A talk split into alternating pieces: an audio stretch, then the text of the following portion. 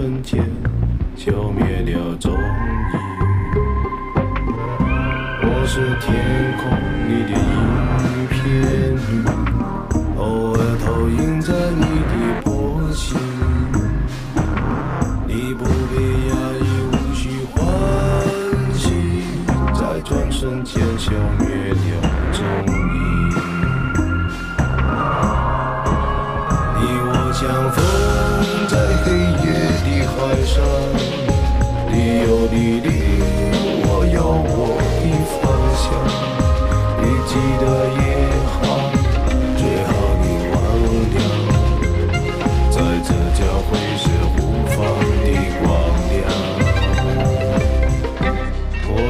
天空里的一片云，偶尔投影在你的波心。你不必压抑，无需欢喜，在转瞬间消灭了踪影。一首歌藏着一个故事，天空依旧，或晴或雨。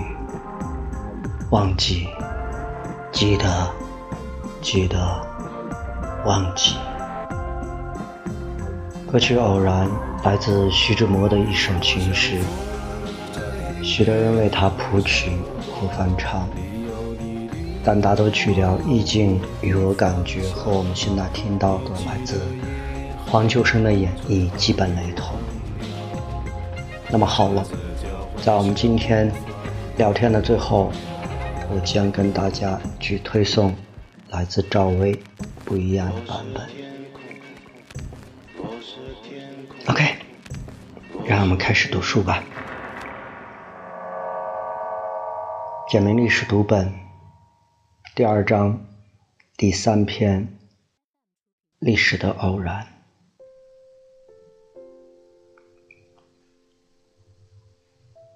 历史不能假设，它的发展有其必然性。但是整个西方文明或者说西方历史的发展，恰好落在英国，也是有着一系列的偶然因素的。如果都铎王朝的伊丽莎白女王结了婚，有了子嗣，那么苏格兰的斯图亚特王朝的詹姆斯一世就不会来伦敦做英格兰国王。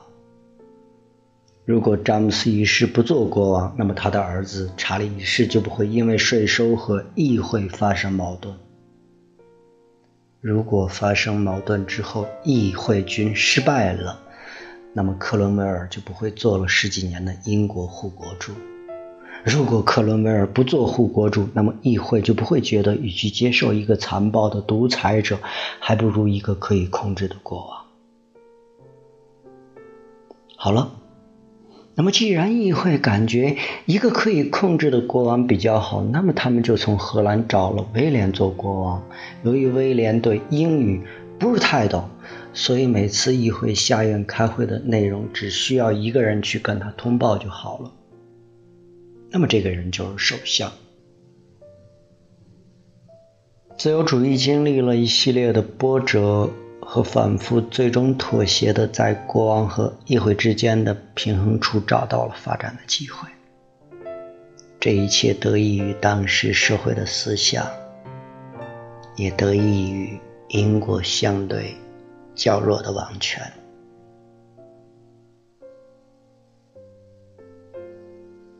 有时候想想，新大陆上的另一个国家的诞生，也跟着有着更多的巧合。当年五月号上的一百零二名英国人踏上新大陆的时候，制定了五月花号公约，成为北美殖民地建设的模范文件。那十三个北美殖民地各自相互独立，都有自己的法律，只是会为了一些共同的利益，在一起召开一些。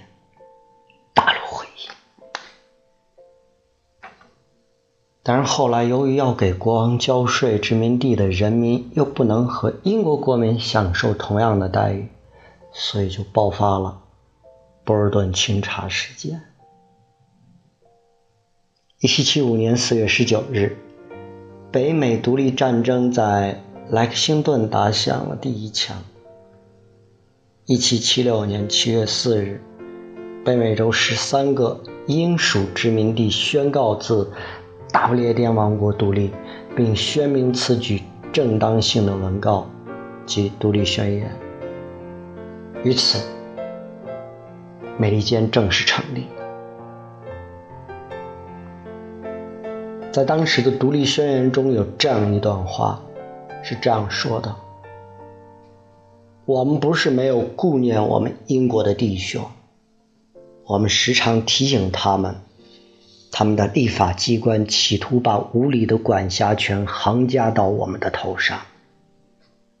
我们也曾把我们移民出这里和在这里定居的情形告诉他们，我们曾经向他们天生的正义感和雅量呼吁，我们恳求他们念在同宗同族的份上。弃绝这些掠夺行为，以免影响彼此的关系和往来。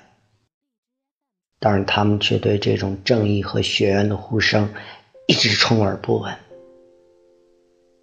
因此，我们实在不得不宣布和他们脱离，并且以对待世界上其他民族一样的态度对待他们。战即为敌，和则为友。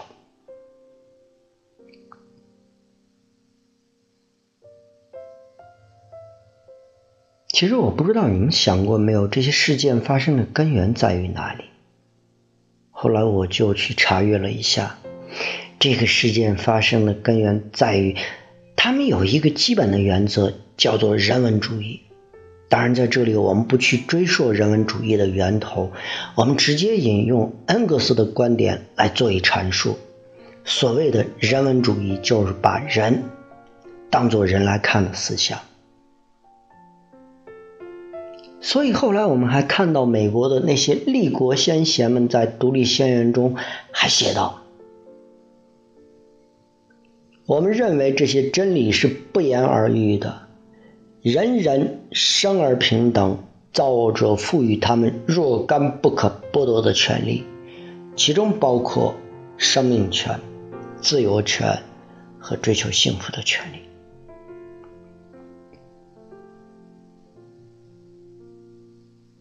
也就是后来，当华盛顿在取得独立战争的胜利之后，要把权力交还大陆会议。那个时候，他拥兵十万，如果带兵回到费城，在军队的强力之下，完全是可以当个国王的。但是我们看到的是，华盛顿一路返回，一路解散军队。等到费城的时候。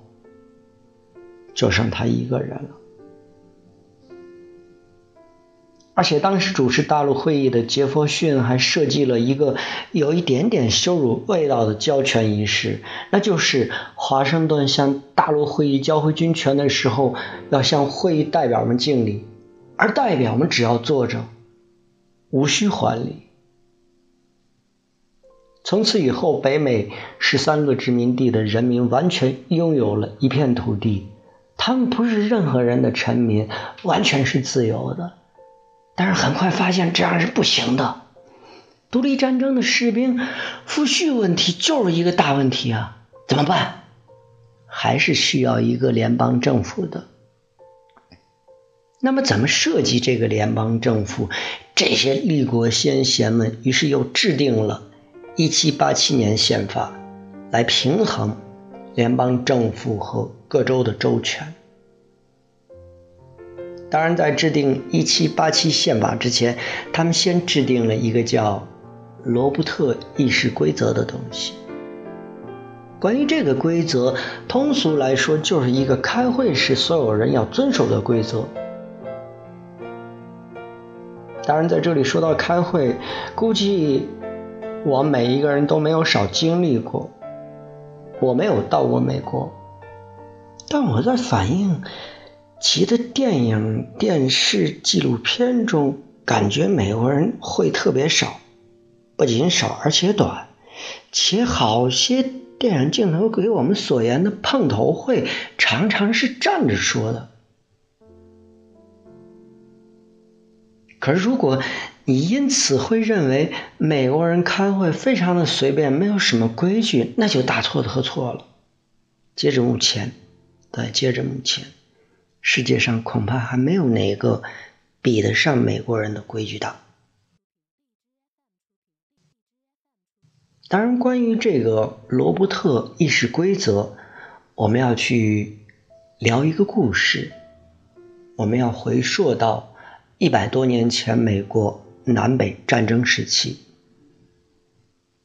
对，在那个时期，北方的麻省贝特福特有一位年轻的陆军中尉亨利·马丁·罗伯特。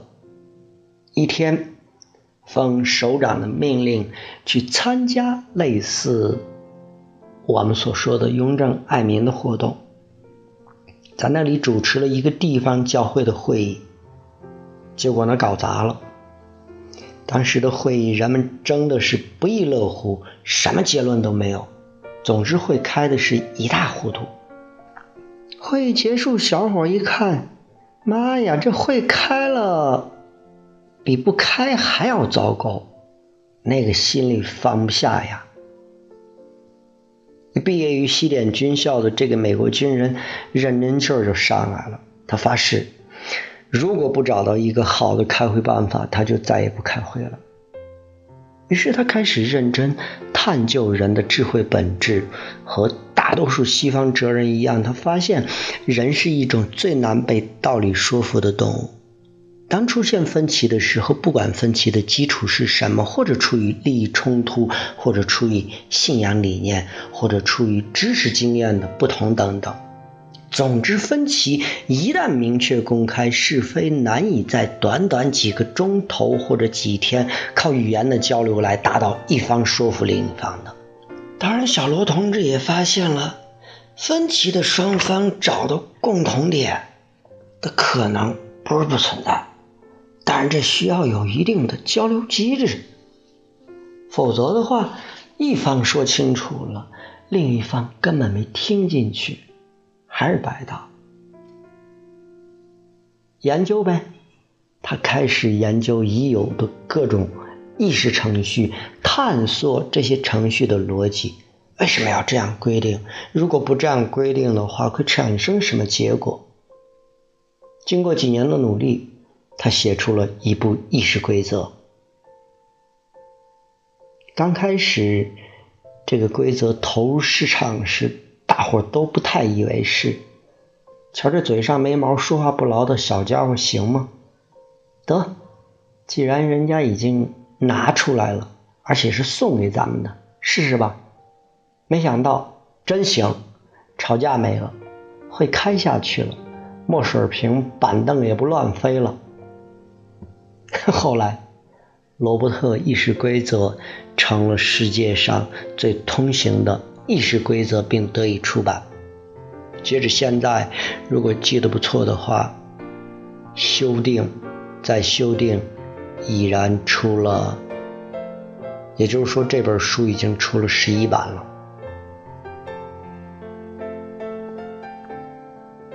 可是遗憾的是。很多国家地区至今都没有学会和完全理解罗伯特议事规则。很巧啊，就在我今天了解这个规则时，看了中午的《今日说法》，我发现里边法院在做司法调解时就存在这样的问题：按照规则，持不同意见的两人之间你来我往的对话。是禁止的。当然，此乃闲话。让我们继续回到我们今天的话题。话说，北美殖民地的人民完全自下而上的建立了这个国家，而华盛顿在就任总统之后连任了两年，宣布不再连任，从而为这个国家没有终身制的元首开了先河。于是我想一想，这在十八世纪的那个年代，周围强国都是君主制的时候，他这样做是多么的难能可贵。当然，听到这里，你会问：为什么这些美国的立国先贤们会有这样的举措？我后来想了想，我以为，首先他们接受的都是英国式的教育，其次，华盛顿的选择并非偶然。他和杰弗逊、富兰克林、约翰亚当斯、麦迪逊等建国之父们一样，都是启蒙运动的产物，自由平等的信奉者，并且他们极其崇拜古代罗马共和政治和精神。第三，作为一个伟大的胜利者。华盛顿他内心崇拜的不是帝王，也不是战争狂人，而是古代为捍卫共和流尽最后一滴血的背景英雄。这就是后来美国人的榜样和道德力量啊！也就是他们用自己的实践实现了欧洲人的梦想，构建了一个当时的理想国。OK，北京时间十点钟。呃，在读这篇文章之前，我们说过，我们要去推送来自赵薇演绎的徐志摩写的那首情诗的不一样的版本。偶然，当然我们在前面也提到，有许多人为他谱曲或翻唱，但是大部分的那种调调都是差不多的，而赵薇这个是完全不同的。来听一下吧。